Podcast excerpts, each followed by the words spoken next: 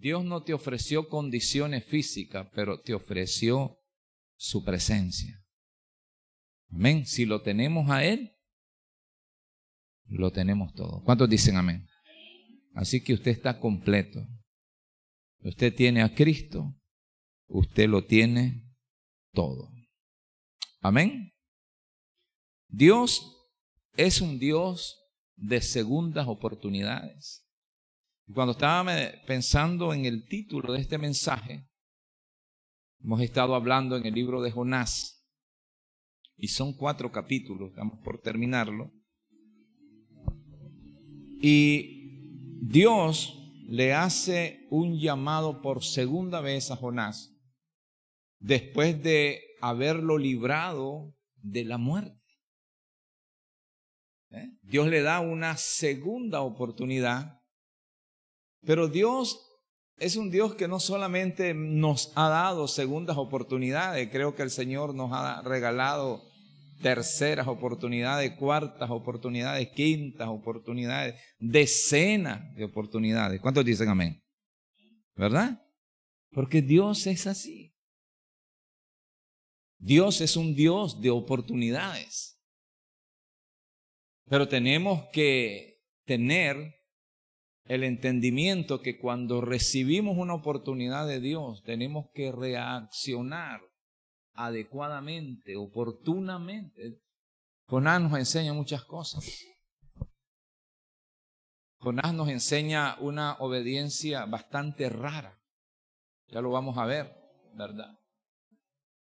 Y, y muchas veces pasa con nosotros que cada uno de nosotros obedece a Dios de forma parcial o si no, de forma tardía, que al final viene siendo una media obediencia o una desobediencia.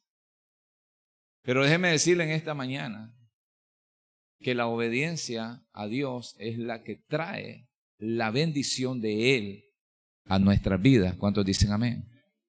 Es la obediencia a Dios que nos bendice. Cuando somos obedientes, entendemos que Dios nos bendice. Es por la obediencia, ni siquiera es por nuestra necesidad, sino porque obedecemos al Señor.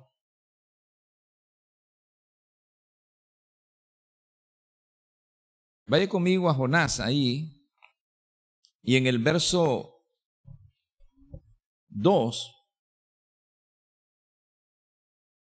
Dios le dice a Jonás por segunda vez, porque ya le había dicho una primera vez y él huyó. Él no quiso. Y esa desobediencia casi le cuesta la vida. Pasó momentos terribles dentro del vientre del pez. Él oró en arrepentimiento, quizás pidiendo la segunda oportunidad de su vida, porque estaba en juego su vida, pero como decíamos el domingo pasado, no tanto morir ahogado, sino morir sin perdón y alejado de Dios. Porque el punto nuestro no es morir. Porque Pablo dice, para mí que dice, el vivir es Cristo y el morir es ganancia. Yo estaba muy consternado ayer en la noche porque el vice superintendente de las asambleas de Dios falleció ayer en un accidente de tránsito en Estelí. Y una persona que conozco personalmente porque he tenido relaciones personales con él, como, como, como pastores, como líderes nacionales. Y él iba a su trabajo pastoral y un accidente, un camión lo choca y una estaca de, de ese camión de ganado se le ensarta en el tórax, va vivo al hospital y muere. Ayer antes de las 11 de la noche. Entonces, estaba consternado por, por la pérdida de este hombre ¿verdad? Y, uno se, se pone triste porque somos hermanos en Cristo, ¿verdad? Somos un cuerpo. Pero yo digo, si le pasó a él, no, se sienta mal, le puede pasar a usted, le puede pasar a mí. Ahora, yo entiendo de que estoy seguro por la fe y la misericordia de Dios que él no tuvo problema en entregarse en las manos del Señor. El problema es que nos agarre siendo desobedientes. Y no, no nos dé la oportunidad de arrepentirnos. Aquí tenemos que atacar este asunto de mucha gente que dice, ah, no, pastor, mire, yo confío que en el último suspiro de mi vida yo me entrego al Señor. ¿Quién te lo garantiza? ¿Verdad? En serio, a veces uno hace eso, uno piensa eso.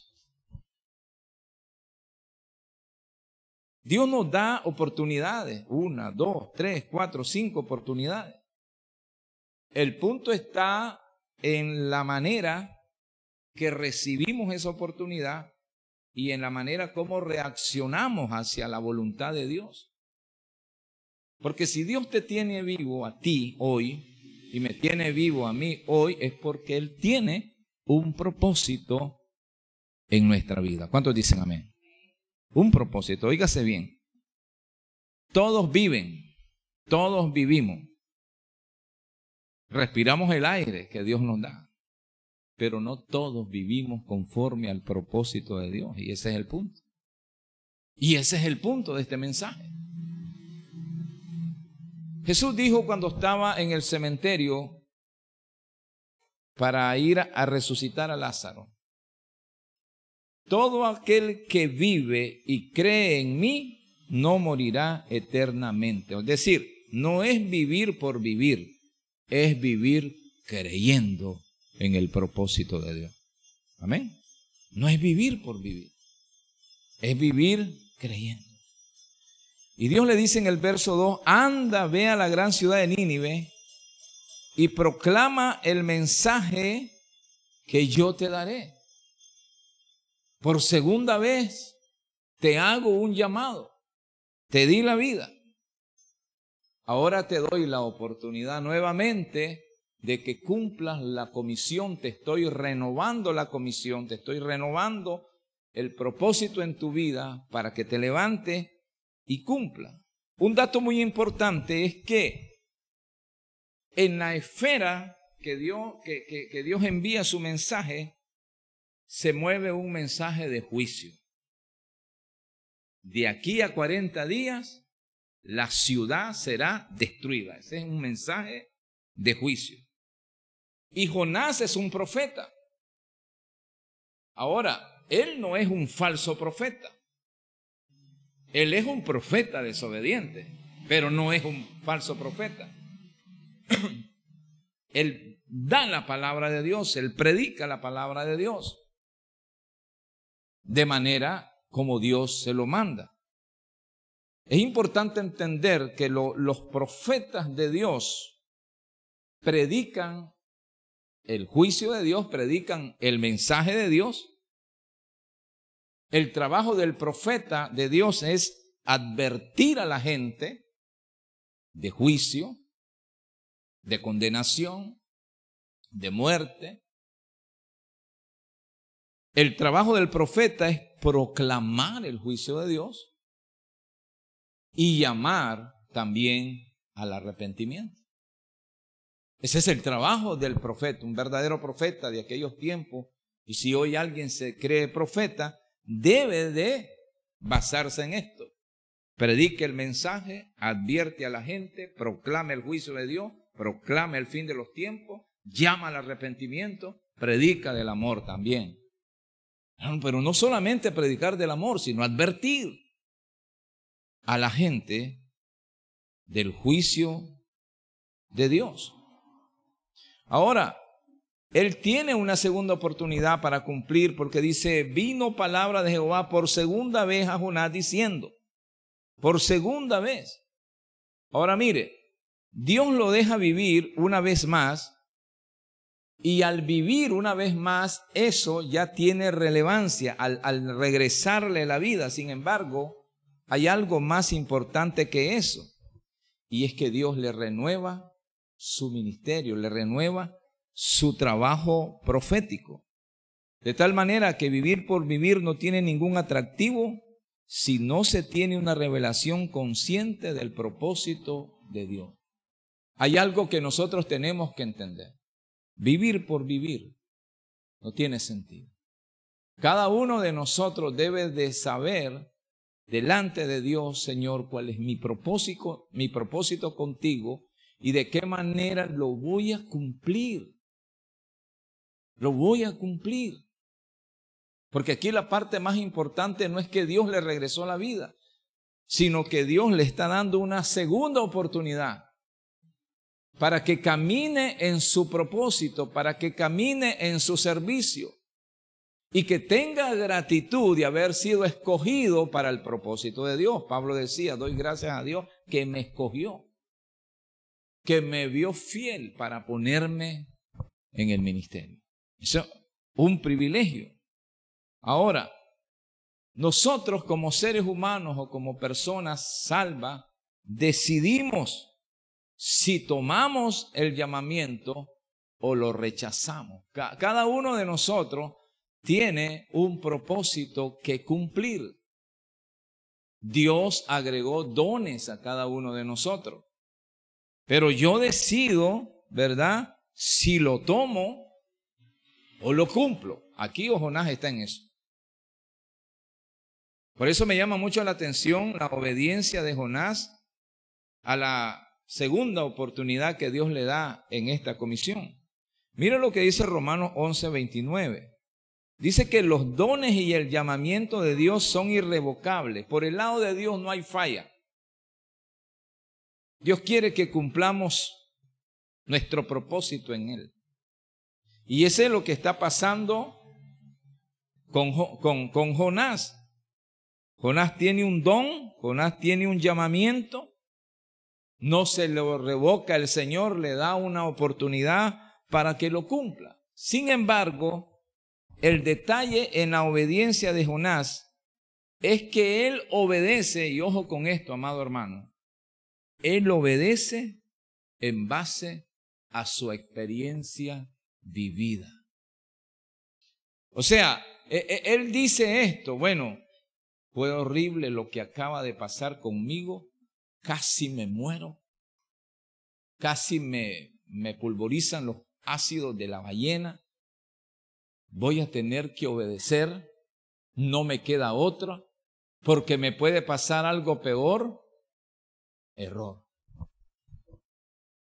Si nuestra obediencia es por causa de las experiencias amargas que vivimos, yo creo que no vamos a cosechar el fruto que Dios quiere que nosotros cosechemos.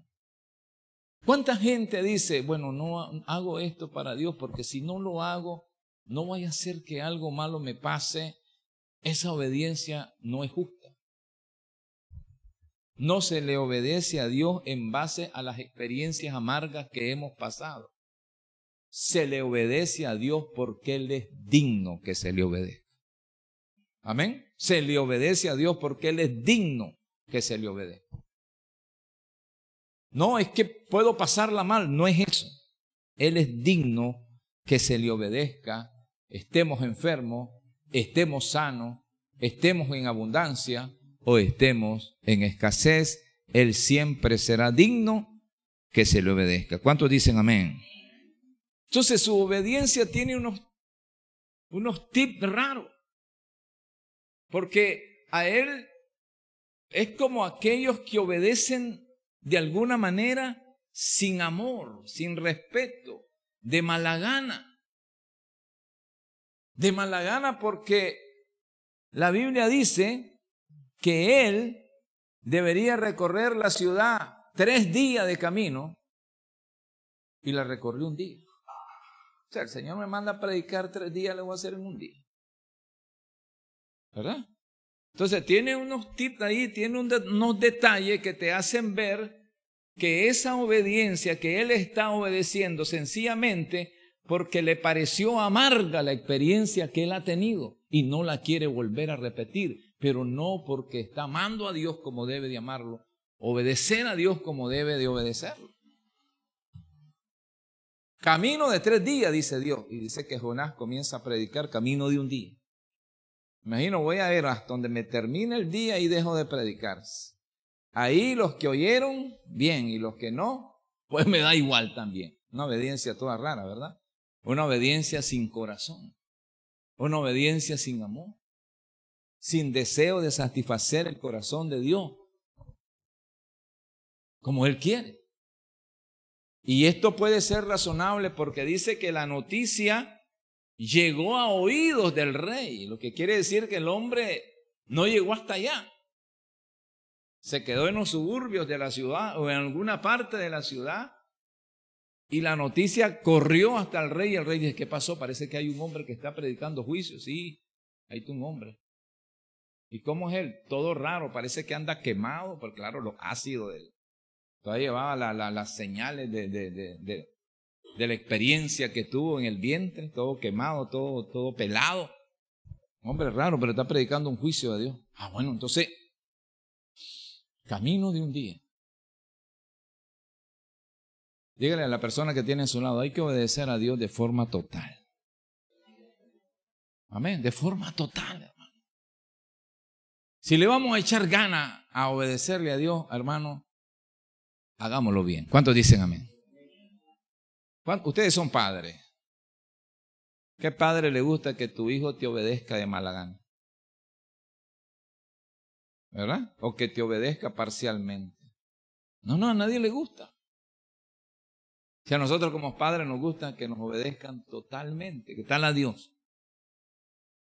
¿Por qué a Dios no? La obediencia de Jonás.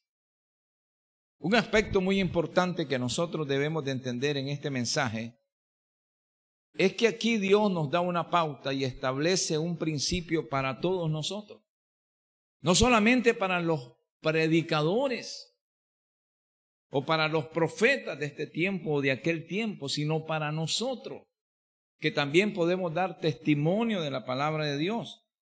Y es que el mensaje que este mundo necesita, el mensaje que esta ciudad necesita, el mensaje que necesita la nación, es el mensaje de la palabra de Dios. ¿Cuántos dicen amén? Es el mensaje de Dios.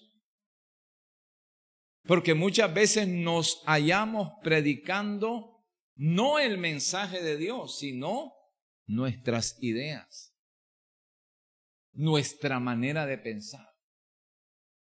Debemos de ser fiel al mensaje de Dios.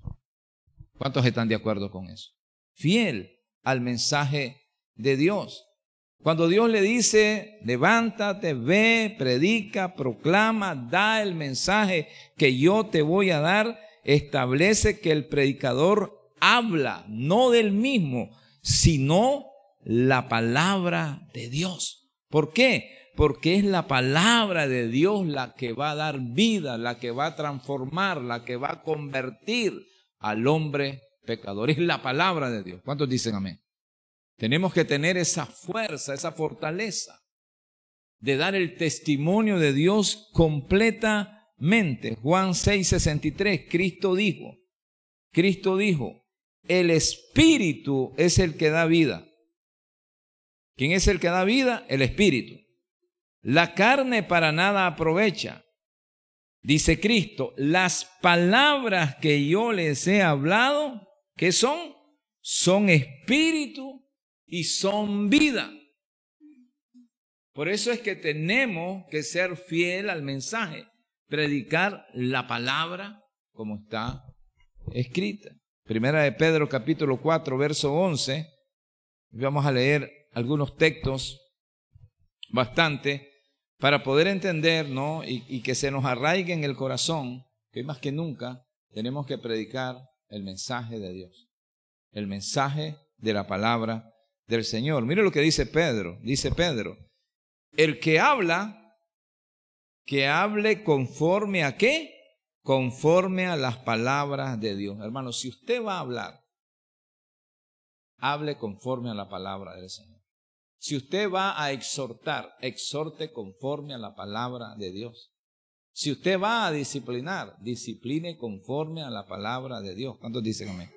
Conforme a la palabra de Dios para tener efectividad en lo que queremos alcanzar. Dice, el que sirve que lo haga por la fortaleza que Dios da, para que en todo Dios sea glorificado mediante Jesucristo, a quien pertenecen la gloria y el dominio por los siglos de los siglos. Amén.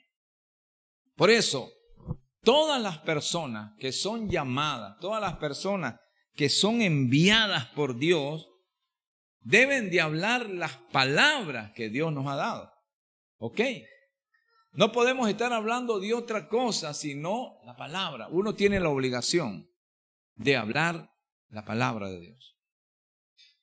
O sea, eh, eh, eh, lo siento, ¿verdad? Si muchas veces quisiéramos escuchar la historia de una novela, la historia de una película, pero si somos enviados por Dios, tenemos que hablar las palabras de Dios. ¿Cuántos dicen amén?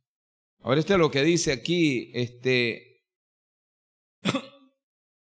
Juan capítulo 3, verso 34. Dice, porque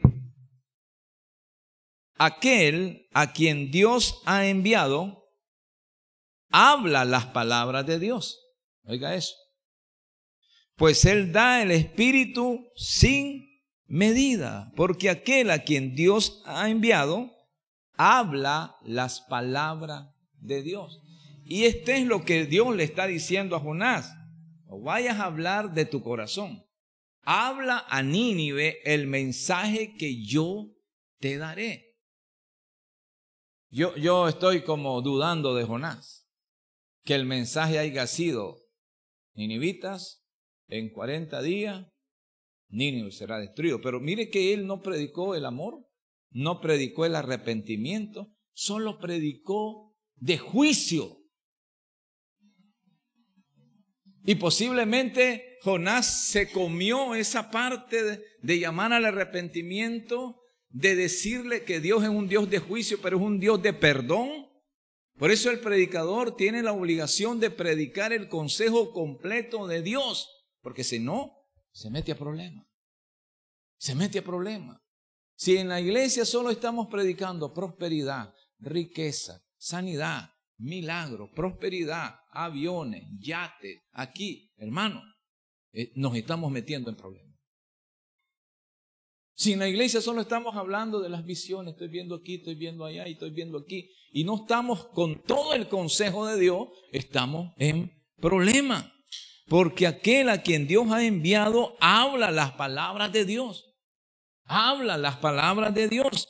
A los predicadores del Evangelio hoy, como ayer con los profetas, se les llama a predicar todo el consejo de Dios sin omisión de ningún tema de importancia que aparezca en la palabra del Señor. Hay personas que solo les gusta escuchar lo bonito, ¿verdad? No, a mí háblame de esto, pero no me hablé de esto, no, todo el consejo. Todo el consejo de bendición, de perdón, pero también de advertencia y de disciplina. En Hechos capítulo 20 es interesante el mensaje que Pablo da a los ancianos de Éfeso, ¿verdad? Donde él le dice lo siguiente, Hechos capítulo 20, verso 26. Dice así, dice, Pablo reunido con los líderes le dice, por tanto, yo os protesto en el día de hoy, oiga esto, que estoy limpio de la sangre de todos. ¿Por qué el predicador está limpio de la sangre de todos? Por esto. Dice, porque no he rehuido anunciaros todo el consejo de Dios. Si un predicador no anuncia todo el consejo de Dios, puede tener sangre en sus manos. Puede salpicarle sangre en sus manos. Porque todo hombre o toda mujer que testifica de la palabra de Dios tiene que hacerlo totalmente como está escrito en la palabra del Señor, dice. Por tanto, dice, mira por vosotros y por todo el rebaño en que el Espíritu Santo os ha puesto por obispo para apacentar la iglesia del Señor, la cual él ganó por su propia sangre. Ahora mire bien lo que dice esta, una versión más amplificada, eh, eh, eh, más sencilla. Mire lo que dice el predicador de Pablo, pero Pablo dice, declaro hoy que he sido fiel. Pablo entiende cuál es su responsabilidad. Si alguien sufre la muerte eterna, en otras palabras, si alguien se va al infierno, no será mi culpa. Hermano, ¿será que mucha gente se está yendo al infierno por nuestra culpa? Pero mire lo que está diciendo Pablo. Dice Pablo, si alguien sufre la muerte eterna, no será mi culpa. ¿Por qué? Porque no me eché para atrás a la hora de declarar todo lo que Dios quiere que ustedes sepan. No será mi culpa. Quizás hay mucha gente que se está yendo al infierno por culpa de nosotros los que predicamos. O por culpa suya. Que sabe la palabra, que sabe hablar, que sabe predicar y no lo hace. Amén. No lo hace. Tenemos el deber de predicar, advertir y consolar por medio de la palabra del Señor. Y aquí está el Señor. Va una segunda oportunidad, predica el mensaje tal como yo te lo estoy dando. Pablo mismo, ¿verdad? Para, para, para, para que nosotros veamos la relevancia de esto, amado hermano, de que uno como padre, usted como padre, como, como, como jefe de familia, Usted no puede obviar. Usted tiene que ser fiel en dar la palabra, en dar la exhortación tal como debe de ser. En nuestra casa, en nuestra familia, con nuestros hijos, con nuestros seres queridos. Amén. No, no, no sobemos. Demos la palabra tal como es para que no se pierda. Pablo dice, yo estoy libre de la sangre. Si alguien se pierde, si alguien se va al infierno, no es mi culpa porque yo les he declarado, yo les he advertido, así que estoy limpio de la sangre de ustedes. Aquí está en juego 120 mil almas que Dios quiere salvar. Y, a Dios le parece importante, predica el mensaje, Jonás, el que yo te voy a dar. Estás amargado, e, e, estás ahí que estás desobedeciendo de mala gana. Solo te encargo que prediques el mensaje que yo te doy. Porque un, un mensaje entregado correctamente va a salvar a muchas personas. ¿Cuántos dicen amén? Ahora, la otra, la otra cosa es que nuestros corazones deben de estar accesibles a la palabra de Dios. Dice la palabra del Señor que Él pone el sentir así como el hacer por su buena voluntad, por su espíritu. Nuestros corazones tienen que estar accesibles. Entonces Pablo le encarga esto mismo a un pastor que está bajo su cobertura, Timoteo. Y esto lo dice Pablo, mire, esto lo dice Pablo antes de ser muerto, antes de ser sacrificado. Para Pablo era vital, ¿verdad? Que, que el evangelio que él había recibido se predicara tal como es. Y encarga a Timoteo para que haga lo mismo que él había estado haciendo por toda su vida. Le dice, yo ya estoy para ser sacrificado, yo ya estoy para recibir la corona, pero ahora yo te voy a encargar algo que es vital. Y le dice, en presencia de Dios y de Cristo Jesús, que ha de venir en su reino y que juzgará a los vivos y a los muertos, te doy este solemne encargo, te doy esta misión, le dice verso 2, predica la palabra. ¿Qué dice? Predica la palabra. Dígale a la persona que tiene a su lado, predica la palabra. Predica la palabra. Yeser, predica la palabra. Amén. Edgar, predica la palabra. Jairo, predica la palabra. Sergio, predica la palabra.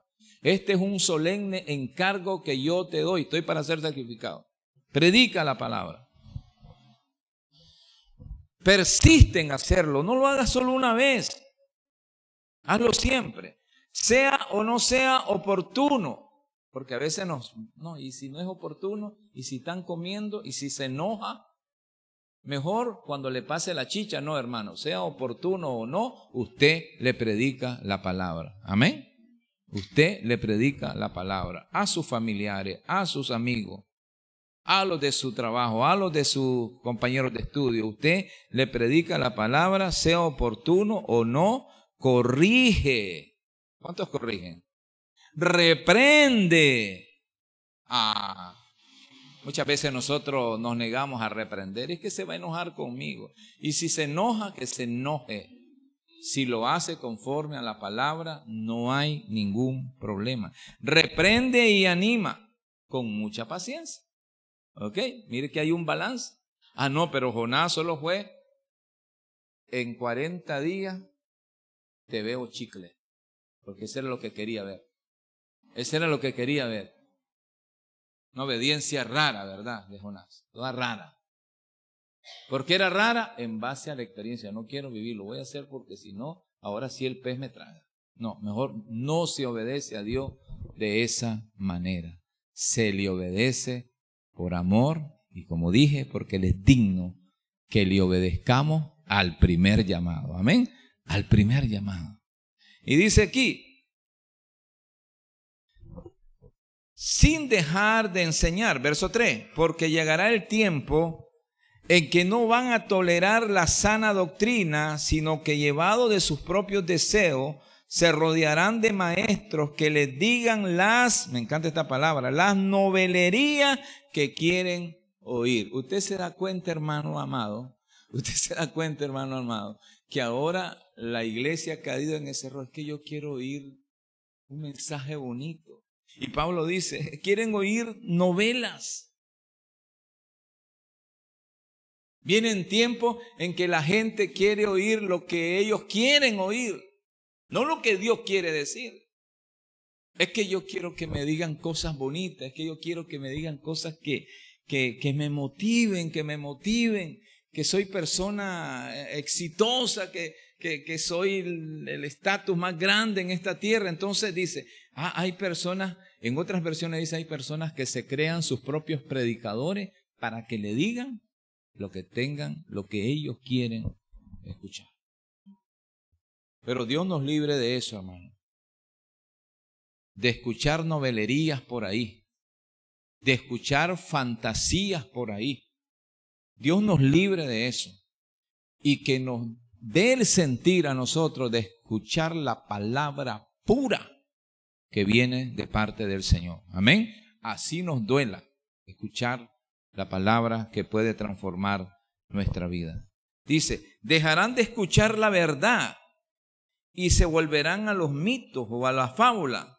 Tú, por el contrario, sé prudente en todas las circunstancias, soporta los sufrimientos, dedícate a la evangelización, cumple con los deberes de tu ministerio. Por eso es que este asunto de Jonás, hermano, esto, Jonás se escribe no por Jonás. La razón de que Jonás se escribe es porque nos da a conocer el carácter misericordioso de Dios. No es el tema de Jonás, es el tema de Dios, dando una segunda oportunidad a una persona rebelde y demostrando su amor a una nación, a una ciudad que está perdido en el pecado, pero que también le ofrece el mensaje del arrepentimiento. Jonás sabía desde el principio que él debería de predicar este mensaje. Él sabía cuál era el propósito de Dios. Y como dije, él no era un falso profeta, pero sí un profeta de un profeta desobediente. Eso pasa muchas veces con nosotros. Hermanos, no es que seamos falsos cristianos, es que somos rebeldes. Amén. Es que somos duros. Es que somos cabezones. ¿Ya? Es que nos obedecemos cuando nos da la gana. Caminamos al ritmo que nosotros queremos, no al ritmo que Dios quiere. Esto se trata de Dios y de lo que quiere hacer con cada uno de nosotros. Nosotros hemos tenido oportunidades y el mundo necesita oportunidades, pero esas oportunidades solamente pueden llegar a ellos por medio de aquellos que Dios ha escogido, que somos nosotros, que somos su iglesia. Y quiero concluir con esto. Con esta parte. Y es que la señal de Jonás en la Biblia es demasiado importante, porque no solamente tiene que ver con su muerte y su resurrección, no solamente tiene que ver con la experiencia que pasó en la tormenta al ser perseguido por Dios, no solamente tiene que ver con eso, o que Dios lo sacó de la muerte, o que Dios lo resucitó nuevamente, sino tiene que ver con su predicación. Este es el punto. Dios dijo que Él iba a salvar a este mundo por la locura de la predicación. Tiene que ver con una predicación que hemos dejado de hacer. Tiene que ver con un mensaje del Evangelio que advierta a las personas que Dios es amor y que Dios quiere librarlo de la condenación eterna. Hay 120 mil personas malas a las cuales Dios está poniendo su mirada y está dándole un mensaje de amor. Tiene que ver con una predicación de acuerdo a la voluntad del Señor. Mire, esa gran ciudad, esa gran ciudad de Nínive del cual le hablamos en vez pasada, hombres sanguinarios, personas malas, ahora están transicionando de esa muerte condenatoria por su pecado, pero ahora están transicionando a una salvación, a optar un perdón por medio de la predicación de un hombre llamado Jonás. Tiene relevancia porque tiene que ver con la predicación en la cual al Señor le ha placido salvar al mundo entero. Yo recibí el mensaje por una predicación, usted recibió el mensaje por una predicación que vino de parte del Señor. Y mire, mire lo que dice aquí en el verso 5, dice que los ninivitas y los ninivitas le creyeron a Dios a la predicación de Jonás.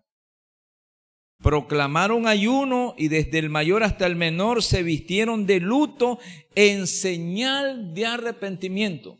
El asunto aquí no es la experiencia de Jonás, que Dios lo sacó de la muerte. El asunto aquí es una predicación que hizo volverse de su pecado a toda una gran ciudad. Se arrepintieron. Aceptaron el mensaje, recibieron el mensaje de Dios.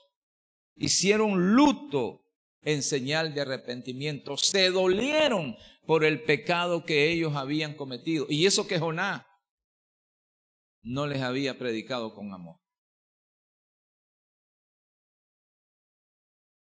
Ahora mire, lo que dice, lo que sigue diciendo el verso 6. Dice, cuando el rey de Nínive se enteró del mensaje, se fija que se enteró, eh, eh, eh, Jonás no fue hasta allá.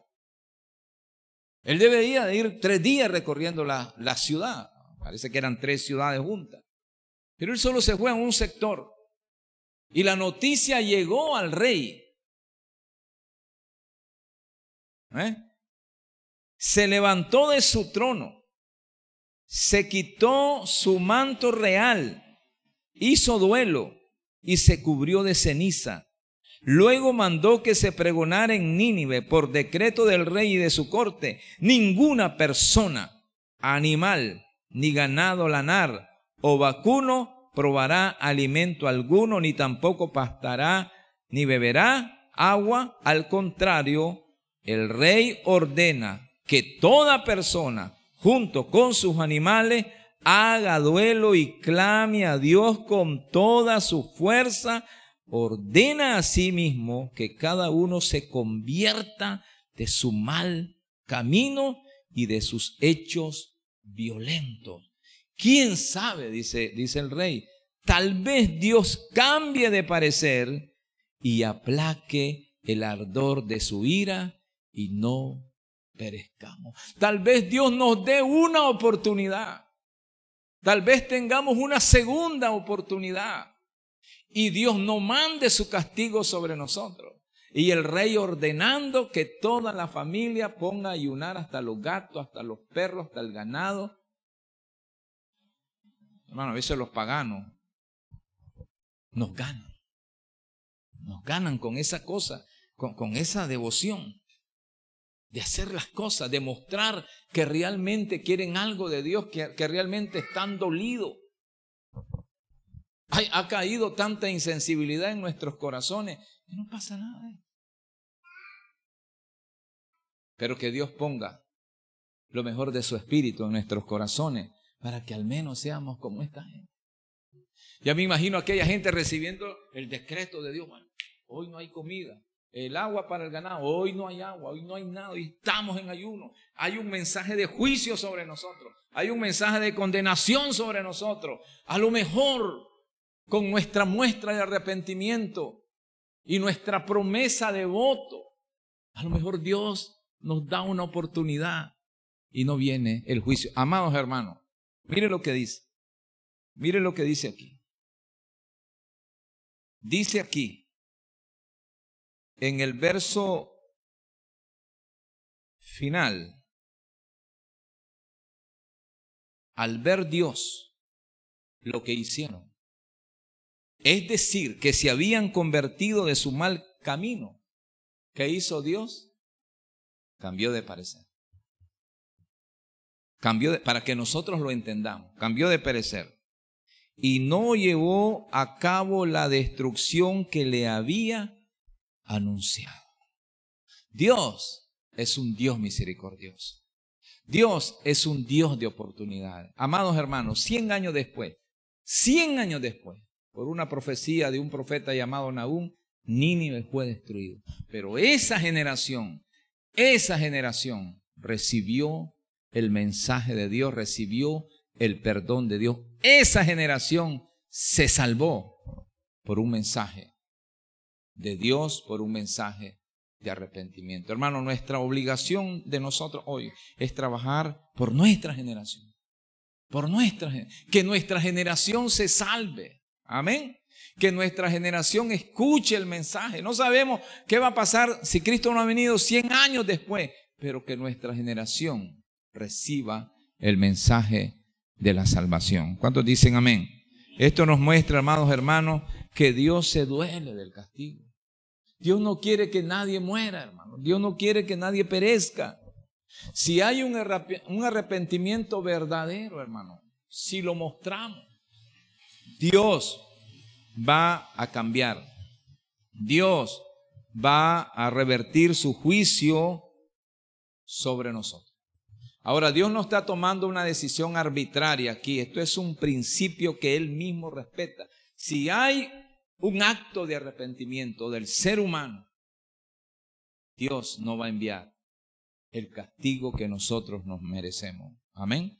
Sino que Él va a actuar con nosotros con misericordia. Esto es un principio bíblico. Aquí en Joel capítulo 2, verso 13 y verso 14 dice aquí el profeta Joel, rasguense el corazón y no las vestiduras Vuélvense al Señor su Dios. ¿Por qué? Porque Él es bondadoso y compasivo, lento para la ira y lleno de amor. Cambia de parecer y no castiga. Tal vez Dios reconsidere y cambie de parecer y deje tras de sí una bendición. Las ofrendas de cereales y las libaciones son del Señor su Dios. Cuando hay un pueblo que se vuelve a Dios, que hace ayuno, no solamente nos perdona, sino que también dice que Él envía su bendición sobre cada uno de nosotros. Y esto es lo mismo que Dios proclamó a través del profeta Jeremías a la nación de Israel. Vaya conmigo ahí, Jeremías capítulo 18, verso 6, verso 10, para que entendamos el carácter de amor del Señor. Dice así, pueblo de Israel, ¿Acaso no puedo hacer con ustedes lo mismo que hace este alfarero con el barro? Esta es la imagen del alfarero, afirma el Señor. Ustedes, pueblo de Israel, son en mis manos como el barro en las manos del alfarero. En un momento puedo hablar de arrancar, de derribar y de destruir a una nación o a un reino. Pero si la nación de la cual hablé se arrepiente de su maldad, también yo me arrepentiré del castigo que había pensado infligirles. En otro momento puedo hablar de construir y plantar a una nación o a un reino. Pero si, e, esa nación hace lo malo ante mis ojos y no me obedece, me arrepentiré del bien que había pensado hacerle. Ah, mira, aquí hay un asunto de ida y vuelta. Dice el Señor, si estás haciendo el mal y te arrepientes de lo que estás haciendo, yo vendré, cambiaré de parecer, no te mandaré el juicio y te voy a bendecir. Pero si te estoy bendiciendo, y eso es lo que ha pasado con mucho pueblo de Dios, si te estoy bendiciendo, te estoy dando mis cereales, mi fruto, y estás haciendo lo malo, entonces yo te quito mi bendición. Es lo que está diciendo acá. Entonces yo me arrepiento. Porque muchas veces eso pasa con nosotros los seres humanos. Dios nos está bendiciendo. Dios nos está levantando. Dios nos está dando y nosotros estamos siendo insensibles a las cosas del Señor. Amados hermanos, póngase de pie. Nosotros debemos de considerar esta señal. Esta señal es profética. Esta señal de Jonás es importante. Esta señal de Jonás fue importante para Cristo como el predicador de aquella época pero también es una señal importante para nosotros hoy en esta época. Por eso, aquella generación de Cristo debió de creer en Cristo, pero no creyó. A lo suyo vino y lo suyo no lo recibió.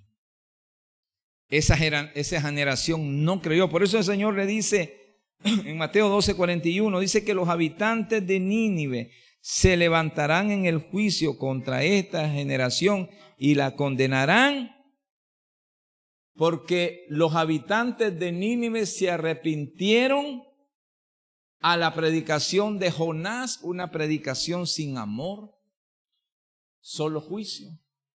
Pero el Señor estaba ahí. Vengan a mí, los que estáis trabajados y cargados, que yo os haré descansar. Pero no le creían.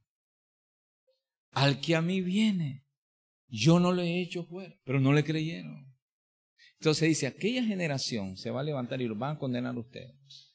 Porque aquellos creyeron a un profeta iracundo, a un profeta melancólico, a un profeta de mala estampa, y he aquí uno más grande que Jonás. Y ustedes no creyeron. ¿Cuál es la realidad de este tiempo? se predica, se predica, se predica y el mundo no cree. Amén. Hoy tenemos al Espíritu Santo que nos inquieta, que nos inquieta, pero no hacemos caso. Aquella generación va a condenar a esta generación también, porque aquella generación a una sola predicación se arrepintió. ¿Cuántas veces me tuvieron que predicar a mí? de veces. Me llegaban a buscar, bam, bam, bam. Estoy escondido, bam, bam, bam. Pero aquella generación, a una predicación, una sola predicación, de un tipo malhumorado, amargado y enojado, se arrepintió y escuchó el mensaje de Dios.